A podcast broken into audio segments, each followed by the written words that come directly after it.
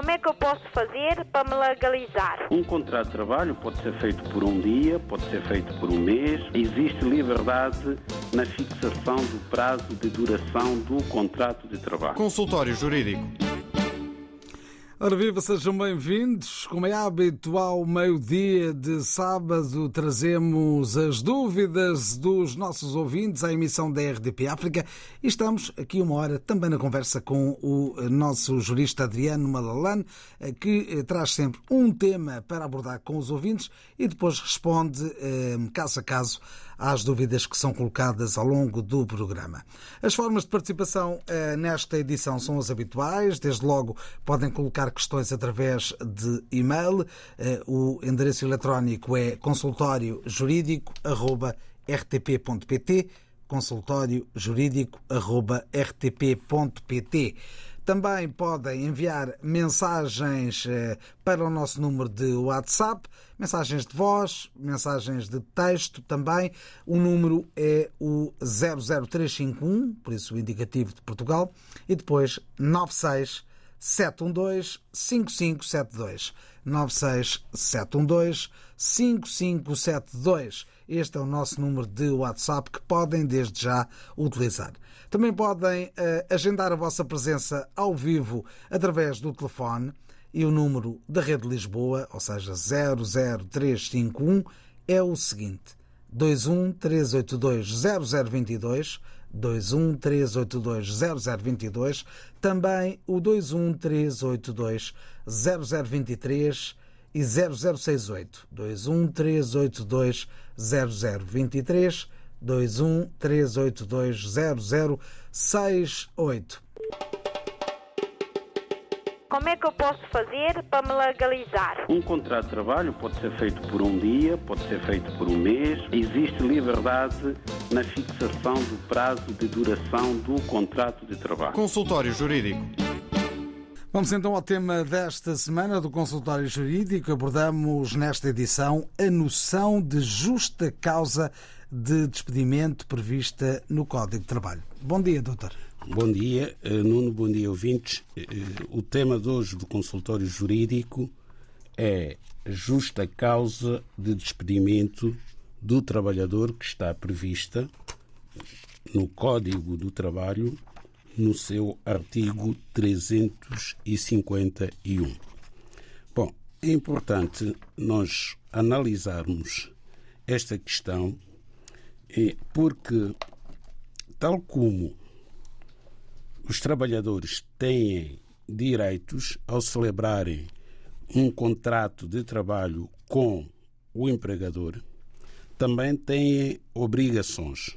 Obrigações essas que devem ser cumpridas e, caso assim não ocorra, havendo violação das obrigações do trabalhador, obrigação de lealdade, obrigação de pontualidade, urbanidade, respeito para com a entidade empregadora, respeito para com os colegas, enfim, são várias as causas que podem levar à violação das obrigações do trabalhador, que também estão previstas no Código do Trabalho. Havendo essa violação, poderá haver lugar ao despedimento do trabalhador com base em justa causa. Então convém explicar em que é que consiste a justa causa de despedimento do trabalhador. A lei é muito clara ao dizer que constitui justa causa de despedimento o comportamento culposo do trabalhador que, pela sua gravidade e consequências, torne imediata e praticamente impossível a subsistência da relação de trabalho. Bom, este é o texto da lei. Como qualquer norma jurídica, deve ser interpretada para nós percebermos o seu alcance, percebermos o seu sentido. Bom, podemos socorrer-nos do acórdão do Tribunal da Relação de Lisboa, de 8 de maio de 2013, que veio fixar a seguinte jurisprudência em relação a esta matéria de justa causa de despedimento de trabalhador. Diz o referido acórdão que, para que haja justa causa de despedimento de um trabalhador pelo empregador, a lei exige a verificação cumulativa de dois requisitos, quais sejam: primeiro, um comportamento ilícito e culposo do trabalhador, comportamento esse que pode ser por ação, pode ser por omissão, mas tem que ser violador de deveres de conduta ou de valores inerentes à disciplina laboral, grave em si mesmo, esse comportamento deve ser grave em si mesmo e nas suas consequências. Portanto, aqui estamos perante o elemento subjetivo da justa causa. Mas também existe o elemento objetivo, que consiste em quê? O elemento objetivo exige que essa violação constitua ou tenha por consequência ser imediata e praticamente impossível a subsistência da relação laboral. Portanto, é uma violação de tal ordem que torna praticamente impossível exigir da entidade empregadora a subsistência do contrato. Isto significa que o contrato deve cessar imediatamente. Daí a gravidade deste comportamento e a culpabilidade do trabalhador. Não basta que seja grave o comportamento, é necessário que seja um comportamento culposo, que torne imediata e praticamente impossível a subsistência da relação laboral.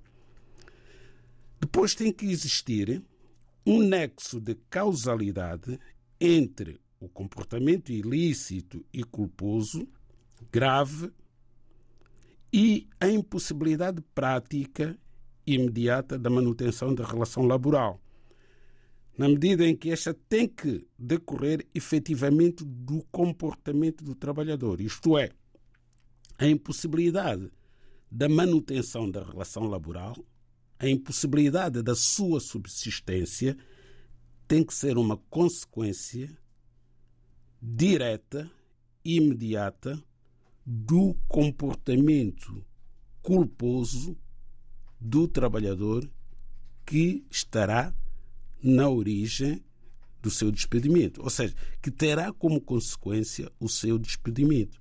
Porque se a relação laboral não pode subsistir perante um comportamento daquela natureza, isso significa que terá que cessar imediatamente.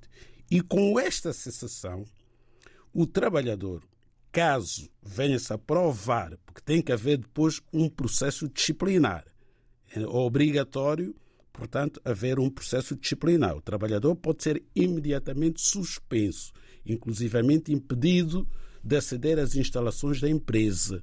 Mas o processo não termina ali. Esse é o início do processo. Depois tem que decorrer o processo disciplinar que leve ao despedimento efetivo do trabalhador.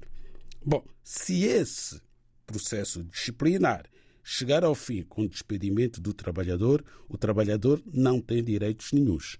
Perde os seus direitos, nomeadamente os créditos salariais, entre outros. Mas se porventura, na impugnação desse despedimento, em sede do contraditório, o trabalhador puder ilidir, portanto, a verificação de justa causa, obviamente que vai continuar a trabalhar. Até porque não significa que não possa ter havido eh, um comportamento violador dos deveres do trabalhador, mas pode não ser tão grave ao ponto de justificar o despedimento imediato do trabalhador. Mas isso depois vai se discutir em sede judicial. Consultório jurídico da RDB África está cada vez mais perto de si. Envie as suas dúvidas ao Dr. Adriano Malalane através do e-mail consultóriojurídico.rtp.pt e ouça as respostas ao sábado ao meio-dia na IRTP África. Consultório Jurídico. Estamos aqui para ajudar. Vamos então às histórias enviadas pelos nossos ouvintes. Começo aqui pelo e-mail de Nuno Fonseca, que diz o seguinte: Chamo-me Nuno da Conceição eh, Fonseca, moçambicano, 73 anos de idade, cumpri serviço militar português entre 71 e 74, neto de avô português, filho de pai e mãe moçambicanos. Gostaria de saber se os documentos que possuo são suficientes para adquirir a nacionalidade portuguesa, sendo os mesmos os seguintes a minha certidão de nascimento, o passaporte moçambicano, certidão de nascimento do meu pai e certidão de nascimento do meu avô natural do Porto, adquirida em Portugal e falecido antes de 1974. Nota, sou casado com uma cidadã de nacionalidade portuguesa, porém não estou interessado em adquirir, a adquirir a nacionalidade através dela, pois isso tiraria a possibilidade dos meus filhos, que não são dela, de adquirirem a nacionalidade portuguesa. Gostaria ainda de saber se os meus filhos podem adquirir a nacionalidade portuguesa através do meu avô e, nesse caso, quais os, os eh, documentos necessários para o efeito. Muito bem, hum, a pergunta está muito bem posta, é claríssima. Agora vamos eh, ver se as respostas também estão ao nível da pergunta. Bom, o senhor Nuno da Conceição Fonseca tem 73 anos e é natural de Moçambique e tem nacionalidade moçambicana e pretende obter nacionalidade portuguesa originária pelo avô nascido no Porto, portanto, cidadão português com nacionalidade originária. Bom, falta aqui um requisito, que é muito fácil de ver qual. Qual é esse requisito que impede, portanto, que o senhor Nuno Fonseca possa ser português por este avô que nasceu no Porto? É porque o Nuno Fonseca para ter 73 anos de idade é porque nasceu em Moçambique antes da independência de Moçambique.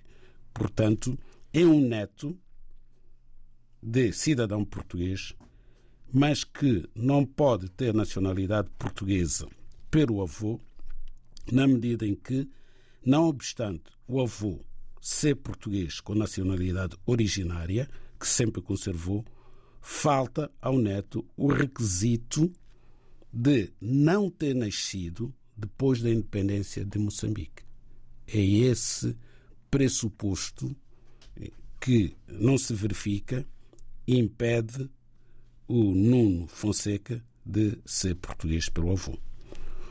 Quanto ao casamento com uma cidadã portuguesa, esse sim, o casamento poderia permitir, caso assim eh, o entendesse o senhor Fonseca, poderia permitir que o senhor Fonseca se naturalizasse cidadão português pelo artigo 3 da Lei da Nacionalidade, eh, na medida em que o casamento já deve durar há muitos anos. Portanto, basta ser casado com cidadão português ou cidadã e o casamento durar há pelo menos três anos para o cidadão estrangeiro se naturalizar português com base no artigo 3 da Lei da Nacionalidade. Mas o Sr. Fonseca tem motivos para não ir por essa via. Ok. Quais sejam?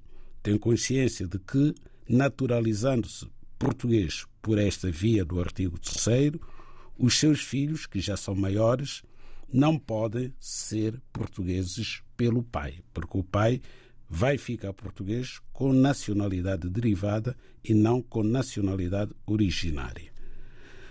Depois coloca uma terceira questão, que é saber se estes filhos do Sr. Fonseca podem ser portugueses pelo avô.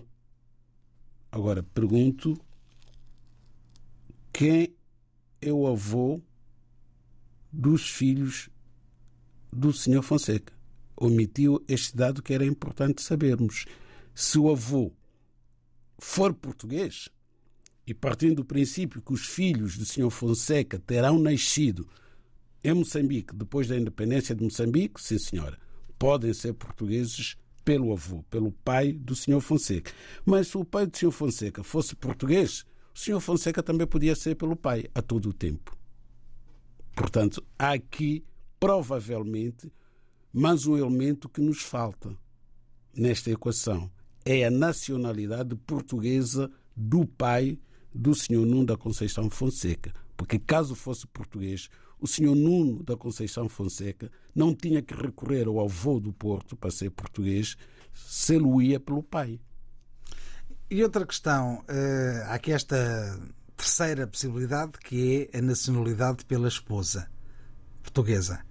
Eh, a questão que ele coloca eh, de os filhos por essa via não poderem ser portugueses é uma realidade. Filhos maiores. Porque se adquirir a nacionalidade, se o senhor Fonseca adquirir a nacionalidade portuguesa pela mulher portuguesa com quem está casado e tiver filhos que ainda não tenham completado 18 anos de idade, esses filhos podem de facto ser portugueses pelo pai. Mas como os processos de nacionalidade levam muito tempo, ainda que desse entrada hoje a um processo de naturalização pelo artigo 3 o mais provável era só ficar português daqui a 18, 22, 23 ou 26 meses. Portanto, os processos chegam a levar mais de dois anos. E, entretanto, durante esse período, se tivesse um, ou se tiver um filho menor, poderá eventualmente atingir a maioridade. Bastaria que atingisse a maioridade, esse filho, antes do pai ser português, para não poder ser português, o filho, pelo artigo 2 da Lei da Nacionalidade. Portanto, o que é que isto quer dizer? Quer dizer que todos os cidadãos estrangeiros que se naturalizam portugueses ao abrigo do artigo 2 do artigo 3 desculpe, ao abrigo do artigo 3 ou do artigo 6 obtêm a nacionalidade portuguesa por naturalização. Portanto, é uma nacionalidade que não é originária. Não sendo originária, só os filhos menores destes cidadãos é que podem, ao abrigo do artigo 2, naturalizarem-se cidadãos portugueses. Daí também a importância de, se for essa a intenção do naturalizado, logo que saia o despacho e a respectiva certidão portuguesa, o despacho de naturalização e, a respectiva certidão de nascimento portuguesa, caso tenham filhos menores, dar entrada imediatamente ao processo de naturalização destes filhos, por forma a evitar que os filhos atinjam a maioridade sem que tenham dado entrada ao pedido de naturalização. O consultório jurídico da RDB África está cada vez mais perto de si. Envie as suas dúvidas ao Dr. Adriano Malalane através do e-mail consultóriojurídico.rtp.pt e ouça as respostas ao sábado ao meio-dia na RDP África. Consultório Jurídico. Estamos aqui para ajudar. Já sabe, estamos aqui para ajudar no consultório jurídico. Agora, a dúvida enviada pelo ouvinte Saidi no Reino Unido através do WhatsApp. Bom dia, eh, Dr. Adriano Malalane e também os colegas da RDP África. O meu nome é Saidi, vivo em Inglaterra e venho solicitar ajuda. Sou casado há 15 anos, pretendo divorciar-me da eh, minha esposa por falta de entendimento na nossa relação e devido também a vários tipos de traições. O nosso casamento foi celebrado em África e transcrito uh, em Lisboa, ou seja, a transcrição foi feita em Lisboa, mas ela não quer divorciar-se de mim e já não estamos a viver juntos há sete meses e eu pretendo procurar outro relacionamento. E acho que enquanto ela não assinar o divórcio, não poderei casar com outra pessoa. Ela quer que eu fique preso neste nosso casamento e eu tenho informações de que ela já está a namorar com outra pessoa e é o que não posso fazer porque a minha religião não permite relacionamento amoroso antes de novo casamento. E quero que eh, me pudesse esclarecer o que devo fazer neste caso. Tem que aguardar por mais três meses, não é? Para fazer, para fazer um ano. Portanto, há sete meses que estão separados de facto, mais três meses não, mais três meses. Estão mal feitas as contas. Mais eh, cinco meses. mais cinco meses. Faz doze e, a partir daí, pode dar entrada ao processo de divórcio, invocando separação de facto, por um período superior a um ano. Portanto, completa um ano da entrada ao pedido de divórcio no tribunal e alega esta separação de facto que dura, que agora não está, ainda não dura, mas irá durar mais de um ano. A partir desse momento está reunido o requisito necessário para haver divórcio. Mais dúvidas dos nossos ouvintes? Temos nas últimas semanas trazido um caso do ouvinte Pedro Brito, que voltou a tentar esclarecer o caso de uh, seu pai, se tem ou se conserva ou não nacionalidade portuguesa, uh, só com a certidão de óbito, se é possível ter mais informações a partir da certidão de óbito. Eu vou ler toda a mensagem para se perceber. A minha pergunta era de saber como posso provar que o meu pai viveu aqui em Portugal, tendo em conta que ele entrou em Portugal nos anos 70 e morreu em 1991. Mas ele só tem nacionalidade cabo-verdiana no seu óbito e não tem registro português, porque eh, eu fui solicitar um registro nos registros centrais e eles não encontraram. Uh, parece que ele morreu em Portugal sem tirar os documentos portugueses e agora pergunto como é que eu posso fazer para uh, ter um documento de nacionalidade portuguesa. Uh, no óbito, ele, ele tem a referência de nacionalidade cabo-verdiana. E eu preciso dar entrada de pedido de nacionalidade de um neto por o avô ter conservado a nacionalidade portuguesa. Qual é o seu comentário? Bom, o meu comentário é que o Sr. Pedro Brito ainda não percebeu aqui um aspecto muito importante. E tira aqui uma conclusão dizendo que quer pedir a nacionalidade portuguesa para os netos do Sr. Brito, presumo que sejam filhos do Sr. Pedro Brito, e porque alegadamente o avô terá conservado a nacionalidade portuguesa. Mas está por provar que o avô conservou a nacionalidade portuguesa, que eu duvido, na medida em que, primeiro, esta questão já é colocada pela terceira vez. Numa das vezes que foi colocada, sugerimos que, com base na data de nascimento do pai, e que deve constar da certidão de óbito, fosse a Conservatória dos Registros Centrais extrair a certidão de nascimento do, do pai, caso tivesse conservado a nacionalidade portuguesa. Tendo o Sr. Pedro Brito se deslocado a Conservatório dos Registros Centrais e não tendo logrado obter a certidão de nascimento portuguesa do seu pai, não obstante ter vindo para Portugal nos anos 70, isso significa que não conservou a nacionalidade portuguesa, porque qualquer cidadão estrangeiro que tenha adquirido ou tenha conservado a nacionalidade portuguesa é possível, através da, da data de nascimento e do nome completo dessa pessoa, obter a respectiva certidão de nascimento portuguesa. Se isso não acontece, é porque essa pessoa não é de todo portuguesa. E foi o que aconteceu.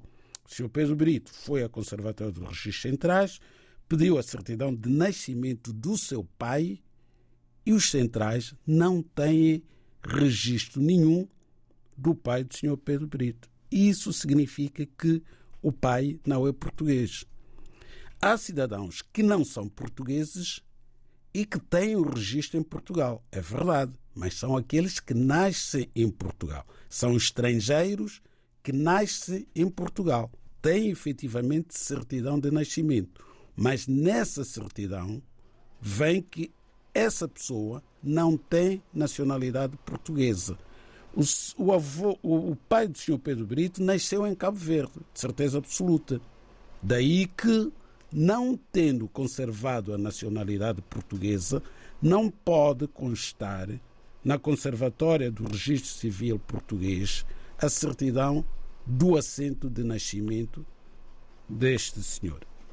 Portanto, os netos não podem ser portugueses pelo avô, porque o avô não conservou a nacionalidade portuguesa.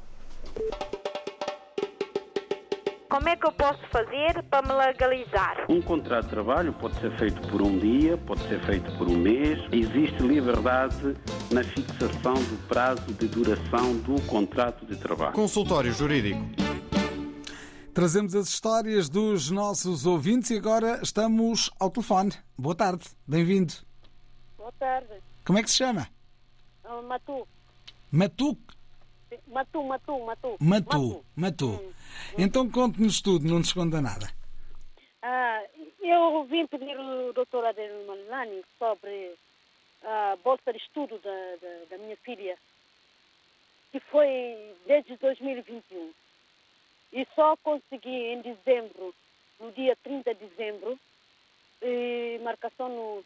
Como é que é? Foi escanear no, no, no coisa do, da Embaixada da Guiné. E estou a pagar essa bolsa eh, na Braga. Já há dois anos que estou a pagar a bolsa. E agora eh, ela já fez, eh, já escaneou desde dezembro, dia 30 de dezembro. Só que até agora não deram resposta. E mandei ela para lá, mais um tio dela, e é dela, e ela é, disseram que ela tem que esperar porque ainda as coisas não foram para a coisa do estudante. Eu não sei porque, o que é que eu tenho que fazer sobre isso. E, e já escaneou e já tem seis meses.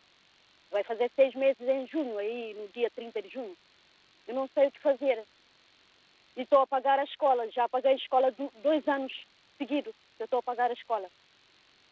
Não sei o que é que eu tenho que fazer. Eu queria saber se o senhor podia dar uma sugestão para eu saber como é que eu faço. Muito bem, penso que Obrigada. temos, temos todos os dados eh, para podermos dar aqui uma orientação. Obrigado por ter ligado. Obrigada. Bom dia. Bom dia. Eh, doutor, o que é que lhe parece esta, esta intervenção aqui apresentada pela nossa ouvinte? Infelizmente não é caso único. E na Universidade eh, em Braga há muitos estudantes da Guiné-Bissau que conseguiram bolsa para estudar em Braga na Universidade Católica, na delegação de Braga, e muitos também conseguiram bolsa para virem para Portugal, para a Universidade de Aveiro. Há dois ou três anos que aguardam pela concessão do respectivo visto de estudo para viajarem para Portugal e prosseguirem os seus estudos. E como devem apresentar certidão de matrícula, o que tem acontecido é que os pais e outros familiares que estão em Portugal continuam a pagar propinas a estas universidades como se os seus filhos estivessem a estudar. Isto é imoral, isto não, não lembra o diabo. De facto, como é que estudantes que estão nos seus países de origem pretendem vir para Portugal, já foram admitidos nas universidades? Por um lado, os pais devem ou são obrigados a pagar a matrícula como se os filhos estivessem a estudar, mas por outro lado, os filhos continuam em África à espera que as autoridades portuguesas lhes concedam o necessário visto de estudo para se deslocar a Portugal. Eu não tenho solução para esta equação que é muito difícil de resolver. Tudo passa por haver tem que haver aqui um entendimento, tem que haver aqui uma conversa entre as autoridades dos dois países, entre as autoridades portuguesas, a cooperação portuguesa, por um lado, e o Ministério da Educação da Guiné-Bissau, que tem que também tentar resolver o problema dos seus cidadãos que não podem viver neste limbo. Passados três anos já pagaram propinas correspondentes à licenciatura, no entanto, continuam com 12 lá na Guiné. Isto não faz sentido. E agora vamos ler aqui as palavras de Feliciano Fevereiro, que diz o seguinte: Bom dia, venho pedir ao doutor que me dê uma informação relativamente à compensação de um trabalhador com um contrato de termo eh, incerto após um ano de trabalho ser despedido eh, por iniciativa da empresa, que é o meu caso. Uh, e junta depois em anexo também o recibo de salário uh, em que podem ser uh, vistas as faltas das compensações que ele diz ser alvo nesta, nesta saída da empresa. O que é que lhe parece esta nota de, do nosso ouvinte Feliciano Fevereiro? Bom, parece-me o seguinte: desde logo estava a trabalhar ao abrigo de um contrato de trabalho a termo incerto. Estando a trabalhar ao abrigo de um contrato de trabalho a termo incerto, a entidade empregadora deve ter no contrato, que deve ser escrito obrigatoriamente, uma cláusula a explicar a razão porque que foi contratado nestes termos. Porque a regra é a pessoa ser contratada eh, por um contrato sem termo ou a termo certo, em alguns casos. Só em casos verdadeiramente excepcionais é que poderá haver uma contratação a termo incerto. É o caso daquelas empresas, daquelas atividades eh, sazonais, mas na maior parte dos casos nós sabemos que essa cláusula que pretende justificar a contratação de um trabalhador a termo incerto não cumpre os requisitos previstos no Código do Trabalho para este tipo de contratação. Então, este senhor deve, desde logo, procurar um advogado que analise o contrato a fim de perceber se efetivamente, naquele caso concreto, se justificava aquele tipo de contratação. Porque basta este trabalhador que foi despedido ter sido substituído por outro trabalhador que foi fazer o mesmo que ele fazia para se chegar à conclusão de que aquela cláusula não corresponde à verdade, não cumpre os requisitos da lei. Foi posta ali para facilitar o despedimento. Bom, independentemente disso, tendo trabalhado um determinado período, sempre terá direito, portanto, aos créditos salariais correspondentes ao período que trabalhou. Os proporcionais do subsídio de férias, subsídio de Natal e o salário. É isso que está no recibo. Proporcional de subsídio de férias e de Natal. Pronto, esses direitos foram pagos. Mas há uma questão ainda, eh, para mim, mais importante, que é saber se aquele despedimento se, se, aquele contrato cumpriu com os requisitos. Por também caso... diz, também fala aqui numa compensação uh, por não uh, renovação de contrato. Tudo bem, mas isso são os direitos laborais. Mas há uma questão ainda mais importante, que é saber se foi bem contratado. Porque se a contratação foi feita a revelia da lei, só para contornar a lei, então tem um ano para ir ao tribunal e pôr em causa o contrato desde logo o contrato. O ter recebido os proporcionais, os créditos salariais, não prejudica o direito de, digamos assim, impugnar o despedimento, alegando que a cláusula eh, que justifica a contratação a termo não corresponde à verdade dos factos. Trago agora as palavras no WhatsApp do nosso ouvinte José K, que diz uh, o seguinte: uh, solicitava um pedido de ajuda.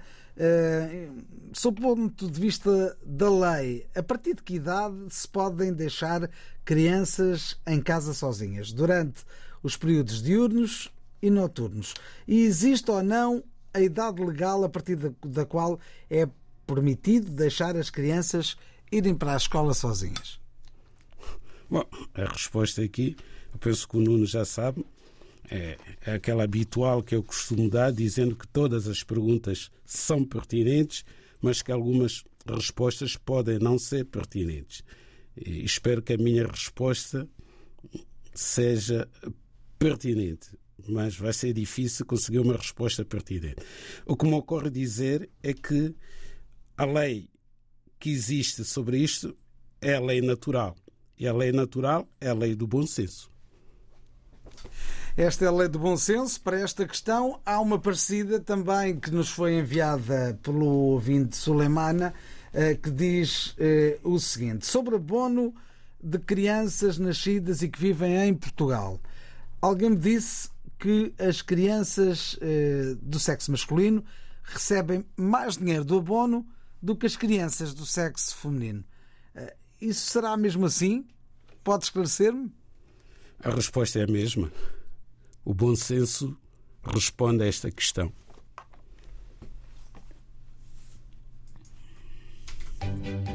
O consultório jurídico da RDB África está cada vez mais perto de si. Envie as suas dúvidas ao Dr. Adriano Malalane através do e-mail consultóriojurídico.rtp.pt e ouça as respostas ao sábado ao meio-dia na IRTP África. Consultório Jurídico. Estamos aqui para ajudar. Ainda vamos tentar aqui ouvir mais um ouvinte nesta nossa emissão de hoje do Consultório Jurídico e que vem de uh, São Tomé e Príncipe. Existe liberdade. Boa tarde. Uh, meu nome é Valdemar Diogo, sou natural de São Tomé e Príncipe. Uh, eu vivo com a minha namorada já há cerca de três anos e ela tem uma filha que é minha enteada, que é da relação que ela teve anteriormente, que nesse momento que é o menor e reside em São Tomé. E como é que eu faço para ajudá-la a tratar do processo para ela trazer a miúda a Portugal? Cá está a dúvida colocada pelo nosso ouvinte Valdemar Diogo. Bom, eh, não é assim tão difícil. É uma mãe que tem uma filha de 3 anos de idade e que vive em São Tomé. A mãe vive em Portugal. Desde logo, a mãe tem que ter autorização de residência válida ou nacionalidade portuguesa. Cumpridos estes requisitos, o que é que a mãe faz? Se for estrangeira com autorização de residência válida, faz um agendamento no CEF e faz o pedido de reagrupamento familiar, em que terá que apresentar a certidão de nascimento da filha que está em São Tomé e o respectivo passaporte, mais a autorização do pai para poder viajar para Portugal para passar a viver com a mãe. Se a mãe da criança for de nacionalidade portuguesa, não precisa de ir ao CEF, precisa apenas de fazer um termo de responsabilidade, juntar os comprovativos dos seus rendimentos e enviar esses documentos para São Tomé e em São Tomé alguém terá que agendar pedido de visto para a criança vir e acompanhada da autorização do pai para vir viver com a mãe. E não há tempo para mais, assim estivemos no consultório jurídico desta semana. Como é que eu posso fazer para me legalizar? Um contrato de trabalho pode ser feito por um dia, pode ser feito por um mês. Existe liberdade na fixação do prazo de duração do contrato de trabalho. Consultório Jurídico.